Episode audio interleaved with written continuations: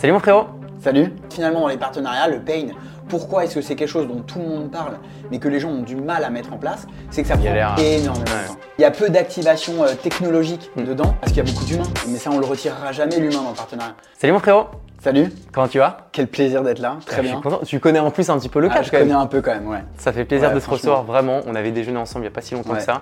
Et je savais qu'aujourd'hui, de te recevoir, ça allait nous permettre, à moi et à toutes les personnes qui nous écoutent, de pouvoir apprendre énormément parce que tu as un parcours de ouf. Tu vas te présenter et on va parler d'un sujet euh, que tu maîtrises plus que personne.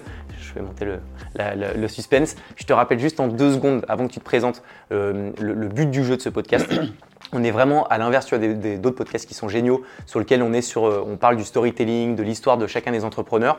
Nous, on skip un peu cette partie. C'est 5 minutes de présentation pour rester sur 25 minutes de purement pratico-pratique. Donc, on prend des thématiques dont, dont tu es expert et on se dit, OK, concrètement, comment on fait pour Et il faut que les personnes sortent leur calepin, prennent des notes et se disent, OK, c'est activable pour mon business. C'est vraiment ça le but du jeu. Mais avant tout ça, Ouais. je te laisse te présenter. Tu as 5 minutes. Je sais que tu as un parcours qui est hyper euh, vaste.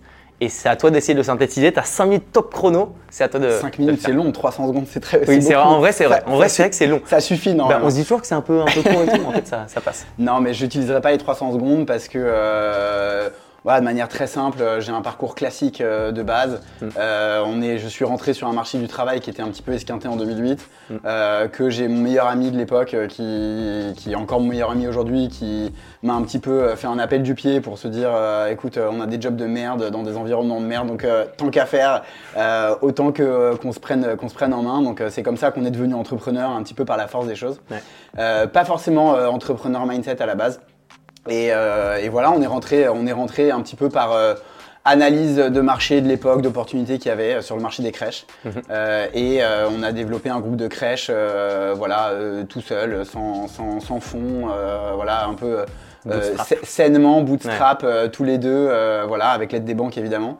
Euh, et euh, on a eu la chance de pouvoir sortir de manière assez rapide, euh, dans de bonnes conditions, euh, avec un repreneur industriel hyper bienveillant euh, et, euh, et avec une transaction qui s'est faite très très vite. Donc on a vendu euh, fin 2017. Et assez ouf juste avant la suite de, de- de fin 2017. Enfin, vous étiez combien dans le, dans, dans le groupe au total, en comptant toutes les personnes Vous étiez? Alors au total, on était à peu près de 250. 250 Euh, Et en ouais, combien de temps déjà? 250 en 6 ans. Ouais, enfin, Ouais. c'est- Tu vois, ça c'est. John, il va toujours hyper vite, il fait comme si c'était des détails, mais c'est juste insane. Enfin, c'est une de tes premières aventures. Et... Après 250, tu as des crèches, c'est-à-dire que des- les, les crèches, par définition, tu as, Ouais. du monde dans tes crèches, ça dépend aussi de la taille de tes crèches. Euh, 250, ça paraît beaucoup comme ça, c'est pas une SS2I de 250 personnes, oui, mais c'est c'est une ouais. échelle, c'est c'est une autre échelle. Hmm. Euh, oui, bon, sans, sans excès d'humilité, euh, ça, ça reste un groupe euh, quoi, qui était à taille très, très humaine euh, dans, Ouais. dans le, dans le marché. Mhm. Euh, voilà, moi après, euh, après, moi je suis plutôt le genre hyperactif. La transaction s'est faite très vite. On a quitté l'entreprise euh, quasiment deux mois après l'avoir vendue. Donc euh, on est passé un peu de rien à tout euh, ou de tout à rien. Et, euh, et donc du coup, euh, je me suis mis assez rapidement euh, à, chercher quelque chose. J'avais pas forcément d'idée de, de- de création d'entreprise parce qu'on n'était pas du tout du genre à être capable de se projeter dans autre chose au moment où on vendait notre Ouais. bébé qu'on avait développé. C'est euh, dur de tout de suite se dire. et qu'on était assez chose. jeune euh, et que du coup bah voilà assez rapidement donc mon, le- le- la- mon acquéreur m'a proposé de de- d'aider à accélérer euh, une start-up qu'il avait dont il a fait dont il avait fait l'acquisition c'était génial l'entrepreneur était top un mec hyper produit avec qui j'ai énormément appris parce que c'était dans le digital et que en soi euh, ben j'y connaissais vraiment rien Ouais. Et c'est la période pendant laquelle je me suis mis à investir un petit peu de sous et, euh, et à être très hands-on sur euh, un certain nombre de- de- de- d'investissements que, que j'ai fait et notamment euh, l'investissement dont j'ai parlé récemment qui était euh, auprès de Jonathan Chenière et Romain Catajar euh, de Beau. Voilà, et puis j'ai multiplié un peu ça euh, avec, des, avec des, des, des entreprises dans lesquelles j'étais un petit peu hands-on. Euh, où passais du- très proche où tu euh, Ouais, je qui connaissent pas, c'est quoi ouais. Tu t'aides, t'accompagnes, opération. où je m'impliquais. ouais, voilà, je m'impliquais. Hmm. Euh, opérationnellement, pas complètement, mais vraiment, je m'impliquais dans la stratégie, dans, dans, dans les discussions, Ouais. dans la gestion, un petit peu quand il y avait besoin. Euh, et où moi, honnêtement, à titre personnel, euh, ça a été une école euh, exceptionnelle, puisqu'en fait, c'était vraiment l'école de l'expérience. Euh, c'était vraiment, j'ai appris énormément de choses sur euh, le produit, le dev, euh, les technologies, etc. Donc, euh, pour moi, ça a été aussi une manière assez excitante Ouais. euh, d'apprendre auprès de personnes euh, et pas de manière très académique. Euh, voilà. donc, euh, donc mon parcours, voilà. Et, euh, et en fait, finalement, ouais. la frustration de pas être à l'exécution vraiment, de pas être opérationnel, de pas avoir son propre projet, euh, m'a poussé euh, fin 2021-2022 à me dire ok, c'est le moment, euh, il faut que faut que je fasse, euh, faut que je fasse quelque chose. Quoi. Faut, que je, faut, que je re- faut que je recrée parce que finalement, entrepreneur un jour, entrepreneur toujours. Ça, c'est une réalité, hein, On- franchement. on- tout le monde le dit, c'est un virus. Oui, c'est sûr. En fait, je pense que c'est un virus par la simple et bonne raison, c'est qu'en fait, quand on est entrepreneur, je pense qu'on devient incompatible à la vie en entreprise. C'est-à-dire C'est que- ça, on devient je insupportable. pense pas, je pense pas qu'un entrepreneur soit souhaitable comme salarié Ouais. euh, parce qu'il y a une flexibilité, euh, une flexibilité qui est qu'on travaille tout le temps. On travaille jamais parce que généralement on choisit ce qu'on a envie de faire et Ouais. du coup on, on prend plaisir à ce qu'on fait euh, et que c'est très dur. Enfin, opérationnellement, je pense pour un pour euh, pour un patron d'avoir un Ouais, employé comme ça, euh, on a envie de les faire grandir ces gens-là parce que je pense qu'avoir des employés qui sont des entrepreneurs dans l'âme sont des gens qui créent énormément de valeur. Mais il y a un moment, il faut laisser le, il faut laisser l'oiseau s'envoler parce que, euh, parce que voilà. Donc, euh, donc c'est aussi l'explication du entrepreneur, entrepreneur, Mhm. entrepreneur un jour, entrepreneur toujours.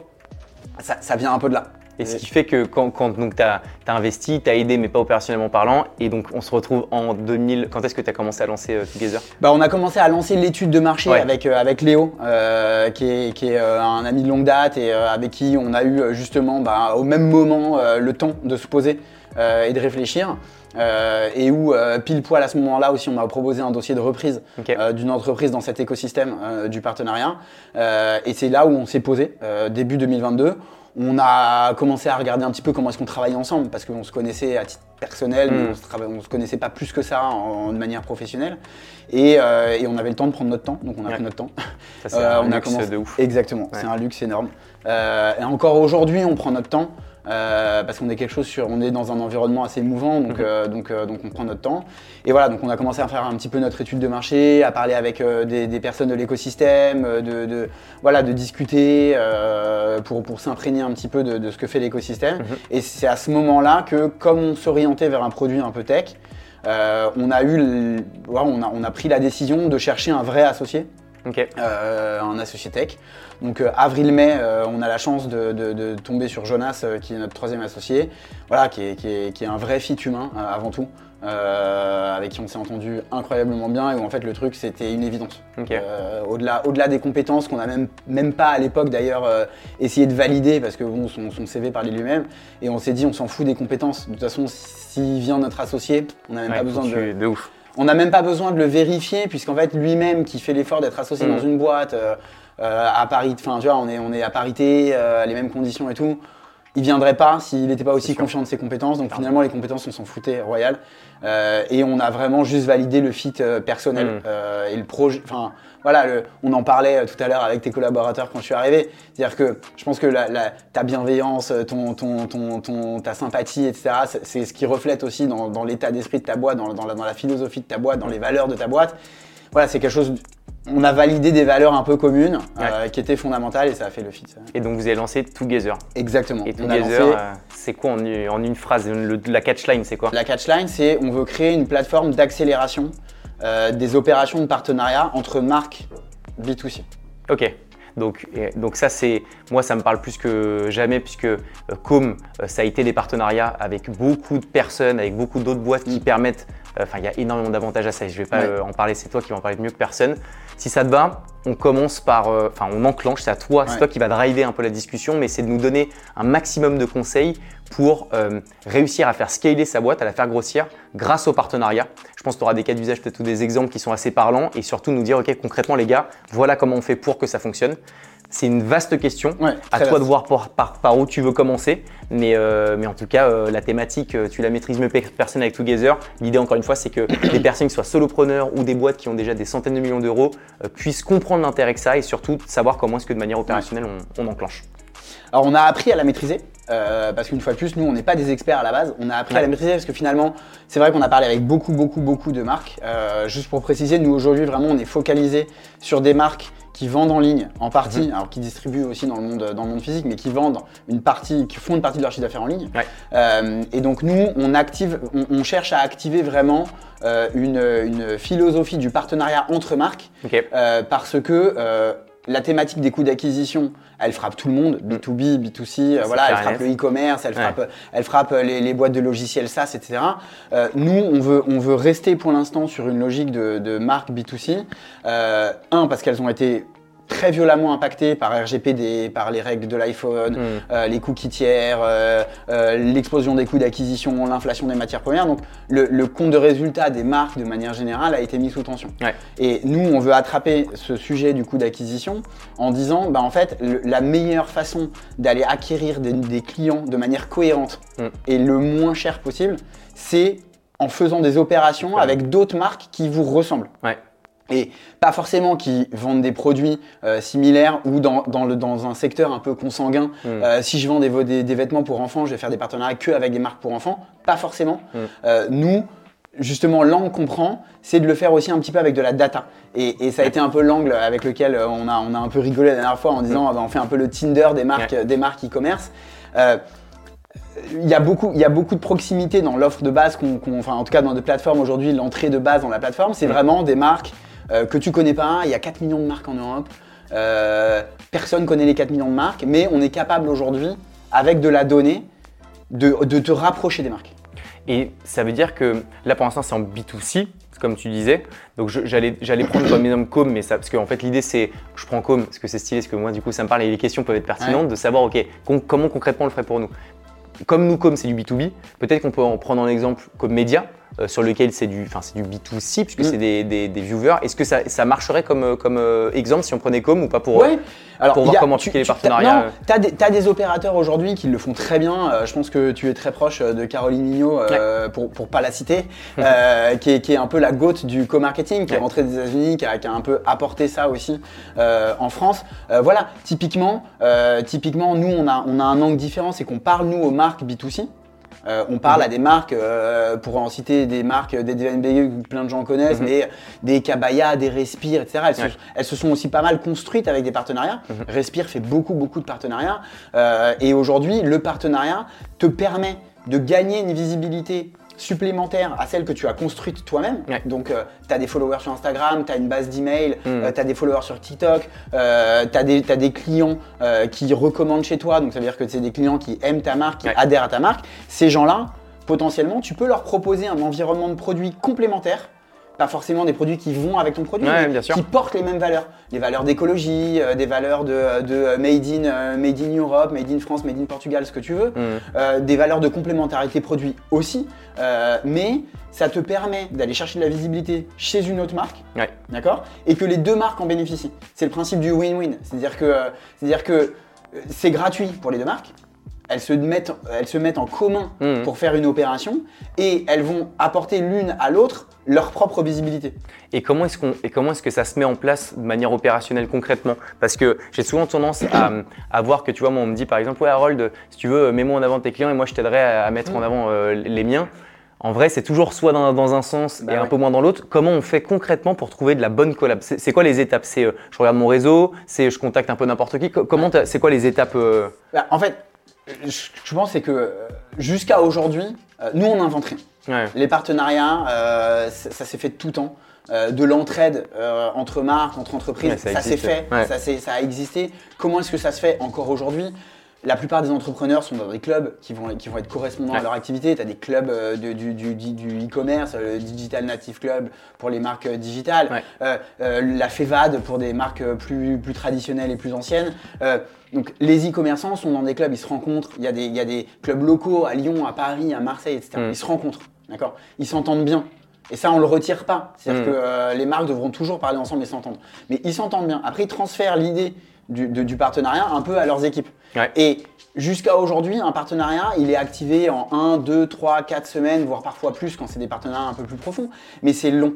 C'est long parce qu'en fait, ce sont des, des activités où les, les- les marques n'ont pas assez d'employés, euh, Mm. c'est- c'est- c'est- ils, sont, ils ont toujours d'autres priorités. Euh, donc, c'est long, c'est long à Ouais, mettre en ouais. place. Et quand l'un est dispo, l'autre l'est plus. Euh, et quand l'autre est redevenu dispo, c'est le Ouais, premier qui l'est plus. bordel, Et donc, fait, tu perds du temps. D'accord. Euh, Nous, ce qu'on veut apporter, c'est euh, un peu de décrispation dans, dans- dans tous ces process et de la donnée. Mhm. Alors, donc, je reviens au Tinder. C'est-à-dire qu'une marque qui va se connecter pour la première fois, elle va jouer avec notre Tinder et elle va liker, disliker 50, 100, 150 marques. Et ça, et ça, si tu le fais, donc ça c'est sur Together, si tu le fais sans que ce soit Together, que ce soit de manière plus euh, Ouais. globale sur le partenariat, c'est quoi concrètement les étapes en mode, euh, euh, je- Com se dit, est-ce qu'il faut se dire, ok, euh, ma cible, il faut que j'identifie la cible que j'ai à, que, que je dois, que je dois euh, targeter. En fonction de ça, je me dis, ok, bon bah quelles sont les marques partenaires? Est-ce que je les contacte? Enfin, tu vois, c'est quoi les étapes concrètes pour quelqu'un qui le regarde, qui se dit, Ouais, je comprends l'intérêt, et maintenant comment je fais pour? Bah, Tu vois, plusieurs, tu vas avoir plusieurs objectifs. C'est-à-dire que je pense que déjà, il faut très bien identifier l'objectif que tu veux avoir dans le partenariat. Tu vas avoir l'objectif un peu de, de notoriété. D'accord? Faire connaître ta marque. Donc, comment est-ce que tu, comment est-ce que, quel type de partenariat tu vas apprendre pour faire, faire de la notoriété. D'accord? Tu vas avoir des partenariats pour faire de la vente.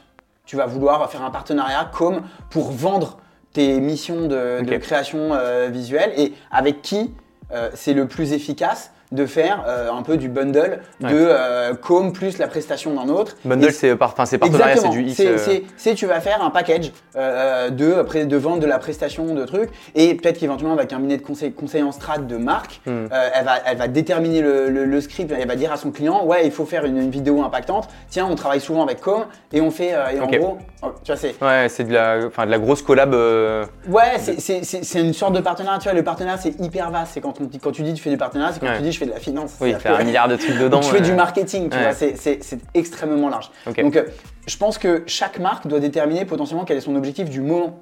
Et, et le partenariat, par définition, tu vas avoir plusieurs moments Mhm. dans, dans la vie de ta marque, B2B ou B2C, Ouais. qui vont te faire avoir des, des- des objectifs différents. De ouf. Euh, si tu veux juste faire du. Tu veux que Com euh, ait une notoriété spontanée plus forte, Mhm. sans forcément faire une campagne de, de pub qui va te faire une- un, un- un click to action euh, d'achat de, ton Ouais. de, de- de ta prestation. Tu vas faire des trucs euh, en montrant la qualité de tes vidéos, mais sans mettre en message à la fin. euh, tiens, il y a un lien ouais. euh, pour booker un, un rendez-vous et, et que je fasse ta vidéo. Ça, ça va être de la notoriété. Tu vas avoir des opérations de partenariat avec d'autres marques qui vont activer du chiffre d'affaires, Hmm. de la vente. Ouais. Tu vas avoir des, des- des opérations de partenariat aussi pour faire du reach. Le reach, c'est quoi? C'est par exemple pour parler de LinkedIn, parce que tu aimes bien LinkedIn. Je connais pas.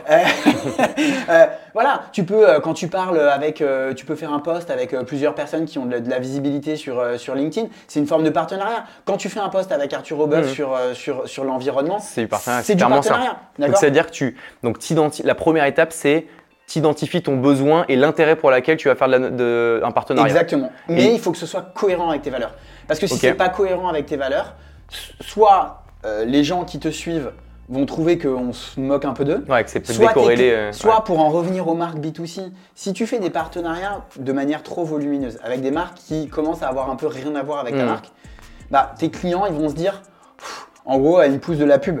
Mais Ouais. euh, je, je suis pas sur sa newsletter pour recevoir de la pub. Donc il faut Clairement. quand même avoir une stratégie pour le faire d'une- de telle manière à ce que tes clients ne se sentent pas euh, être un nouveau produit. Tes clients, ils t'achètent un produit, ils veulent pas être le produit cible d'une pub. Bien sûr, je suis archi d'accord. Donc l'étape d'avant ça, donc c'est bien définir ses valeurs si on l'a pas fait. Une fois qu'on a les valeurs qui sont bien ancrées, euh, identifier la raison pour laquelle on veut commencer à faire du partenariat. Une fois que ça c'est fait, donc euh, valeurs bien, je fais très volontairement dans les grands traits, bienveillance, bonne culture. Ensuite, on va dire, on veut de l'image de marque et de la notoriété. Ça, donc, c'est un peu le, Ouais. le why de- de- du partenariat.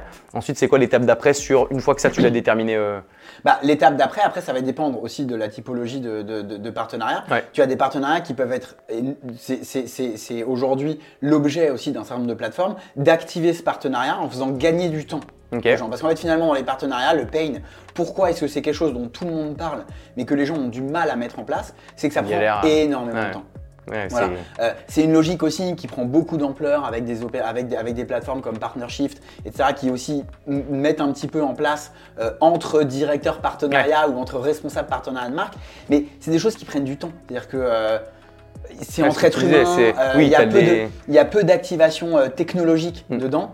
Euh, parce qu'il y a beaucoup d'humains, mais ça on le retirera jamais l'humain dans le partenariat. c'est que ce moi, qui fait la valeur aussi. et la C'est force. c'est ce Ouais. dont je parle souvent, même avec des, des- des utilisateurs qui sont les nôtres. C'est-à-dire qu'en fait, même si tes valeurs matchent dans la donnée, et c'est pour ça que je te dis que tu désintermédieras jamais Ouais. euh, le, le partenariat, c'est que nos valeurs peuvent matcher, mais si on se rencontre ou qu'on s'appelle et qu'en fait finalement tu dis bien, ok super, nos valeurs matchent, mais le mec en face c'est un gros. Enfin. Ouais, bien sûr, t'as pas, en- Ouais. t'auras pas envie d'aller plus en amont. Enfin, en- c'est-à-dire que plus en aval. Donc euh, voilà, tu désintermédieras jamais la relation humaine, Mhm.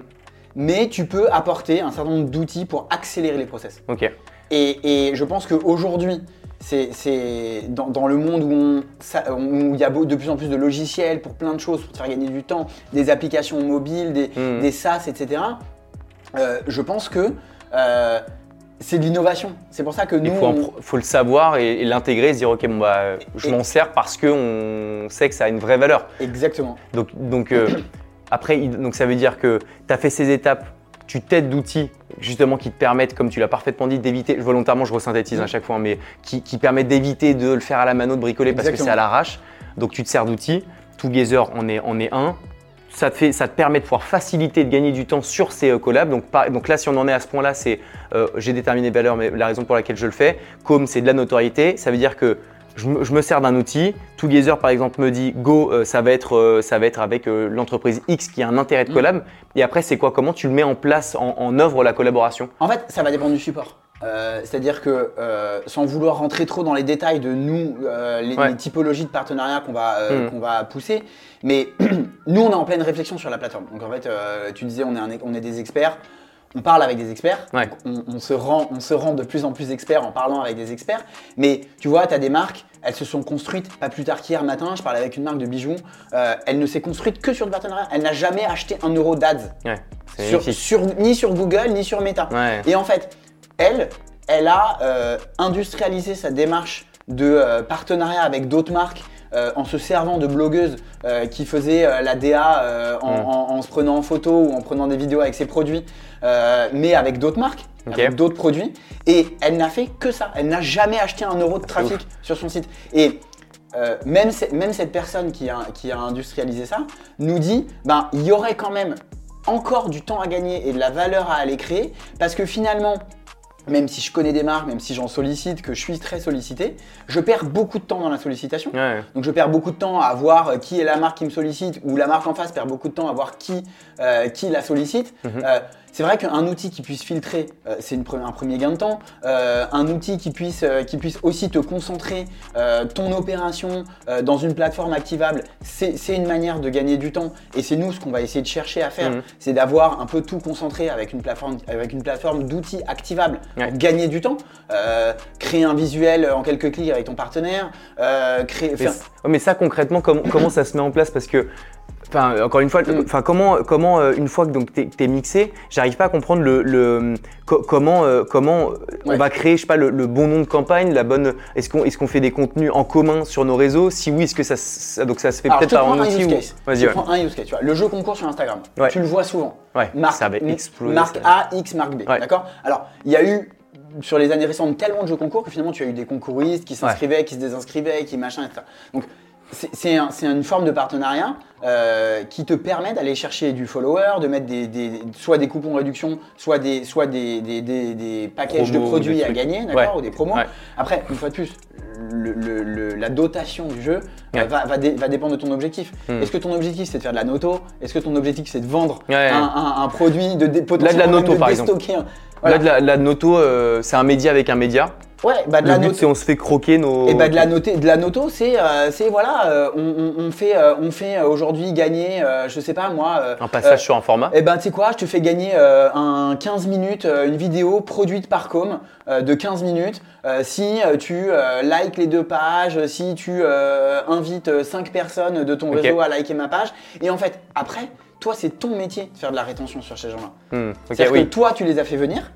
Euh, ces gens-là, ils te connaissaient pas avant. Donc, il faut que tu commences à les, à les, à les Travailler, intéresser. ouais. Et finalement, ça va être ton travail à toi, comme euh, de leur montrer ton taf, euh, la diversité de ton taf euh, sur Insta Mm. ou sur LinkedIn, et de les engager. Et une fois que tu les as gardés, ces gens-là, ben, potentiellement, soit ces gens-là sont des prescripteurs plus tard de l'achat de ton produit, Mhm. euh, soit ce seront tes clients. Et c'est là où toi, tu as commencé à gagner en faisant ça, parce que c'est gratuit. Ouais, c'est ça. Et parce que Parce que c'est de l'acquisition gratuite. Et- parce qu'en amont, tu as bien déterminé les, dans tes valeurs et dans l'intérêt de la collaboration, enfin, c'est là où, où le- la conversion se fait Et- de manière un peu évidente. Exactement. Donc c'est-à-dire que pour nous, et d'ailleurs c'est une bonne idée, ça me fait penser, mais ça peut être vraiment de se dire j'ai un média comme média et je vois un média euh, Le Crayon par exemple Ouais. que j'aime bien de Valorant et Sixteen, euh, on se dit ok, on a à peu près les mêmes valeurs communes, on, a un- on, on traite d'un sujet un peu top of mind mais qui parle à nos audiences respectives, on va se dire on fait une collab de concours si c'était l'exemple du concours, Ouais. on se dit on fait gagner pour le premier format collaboratif entre Le Crayon et Comme Média euh, un passage exclusif dessus. Ouais. Et ça, ça permet de pouvoir aller reacher euh, et faire croquer les. euh, Exactement. Ok. Exactement. Et ça, typiquement, euh, tu vas le faire. Tu vas te rendre compte potentiellement euh, post-opération que ça t'a apporté tant de followers en plus, Mhm. euh, euh, soit sur ta page com euh, LinkedIn ou Instagram. Tu, tu vas essayer de le mesurer un petit peu, mais ce qu'il faut, c'est essayer de le mesurer dans le temps. Ouais. C'est-à-dire qu'en fait, il faut que tu aies aussi, et c'est, c'est- c'est- ça fait partie des outils qu'il faut qu'on mette en place, c'est-à-dire qu'il faut que tu puisses mesurer la durée de vie de ton follower.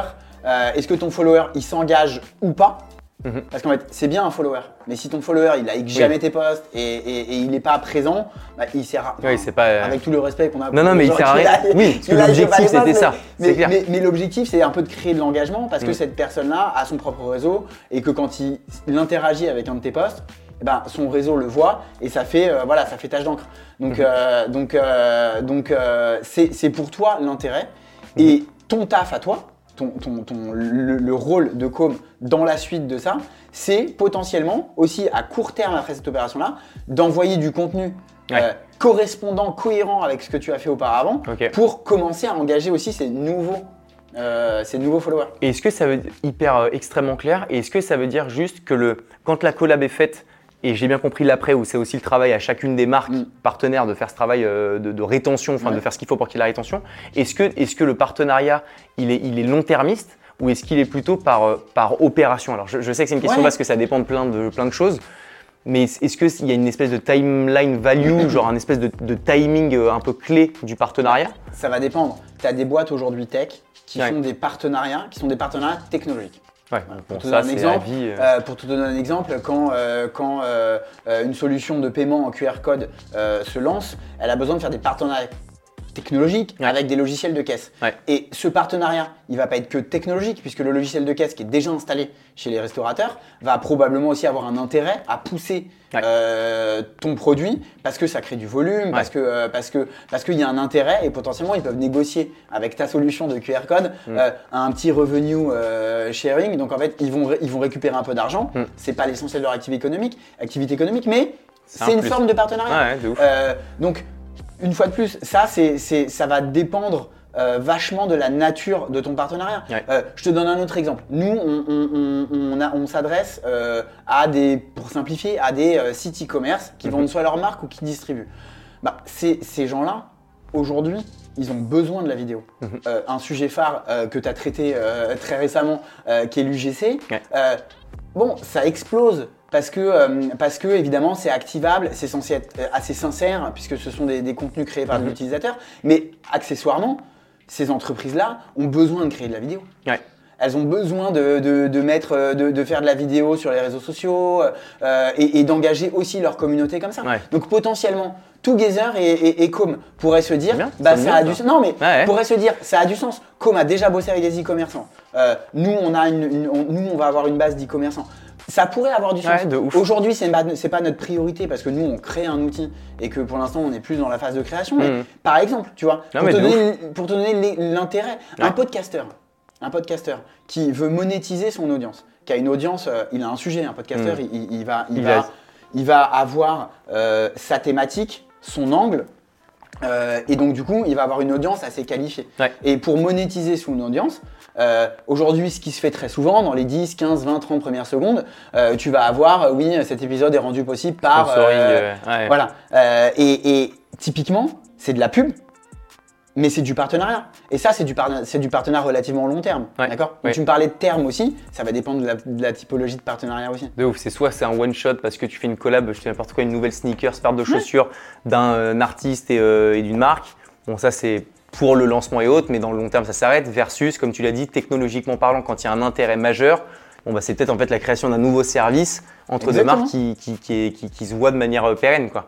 Donc euh, après ça, ça veut dire que, et je synthétise là-dessus, Ouais. donc une fois que donc qu'on a fait l'audit de ses valeurs, une fois qu'on a compris pourquoi est-ce qu'on a besoin de faire un partenariat, une fois qu'on sert d'un outil comme Together Mm. qui va nous aider, aider à faire ce matching, une fois que le matching est fait et qu'on met en place la collab, il faut aussi qu'il y ait un travail à chacun des entreprises à encore une fois pérenniser euh, ce- ce- la valeur ajoutée créée Ouais. par ce partenariat, par la création de contenu euh, qui est, en, qui est en- en- en relation avec la valeur créée et la, Exactement. entre les deux. Exactement. Et, et oui et non, parce que tu peux aussi, toi, te dire je vais me mettre dans, un, dans une stratégie, je vais essayer cette stratégie. Mhm. De me dire je vais faire plein de formats de partenariats différents. D'accord? Euh, avec euh, des objectifs un peu euh, variés, donc notoriété, vente et, et Ouais. reach, comme on a dit.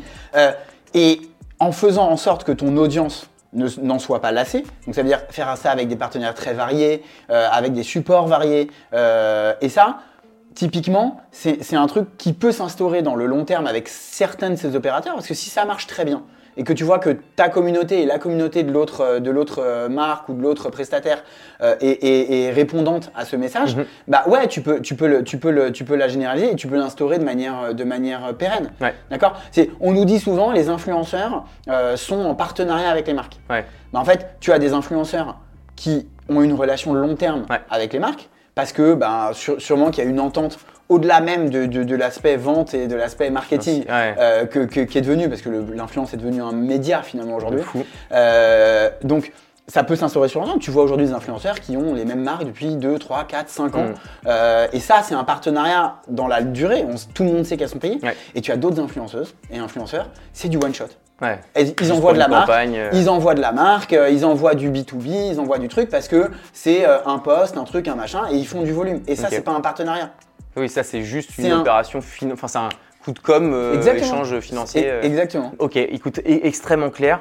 Euh, où est-ce qu'on peut te retrouver déjà Première chose, si bon, je- j'étais en train de me dire où est-ce qu'on peut te retrouver, mais Together, on va y revenir juste après. Mais juste sur les, sur les réseaux sur lesquels on peut euh, aller chercher davantage de contenu, parce que je sais que sur LinkedIn, tu t'y es mis, tu postes Ouais. des contenus à valeur de ouf. Il faut, euh, donc c'est sur, sur ton LinkedIn que, où tu communiques Aussi, le plus. ouais. Donc c'est Jonathan Siro. Exactement. Y-R-O-T, sur lequel on peut apprendre un maximum de, de contenu. Et sur Together, c'est quoi un peu les, juste les next steps, les, les prochaines news que tu vas voir, les prochaines features?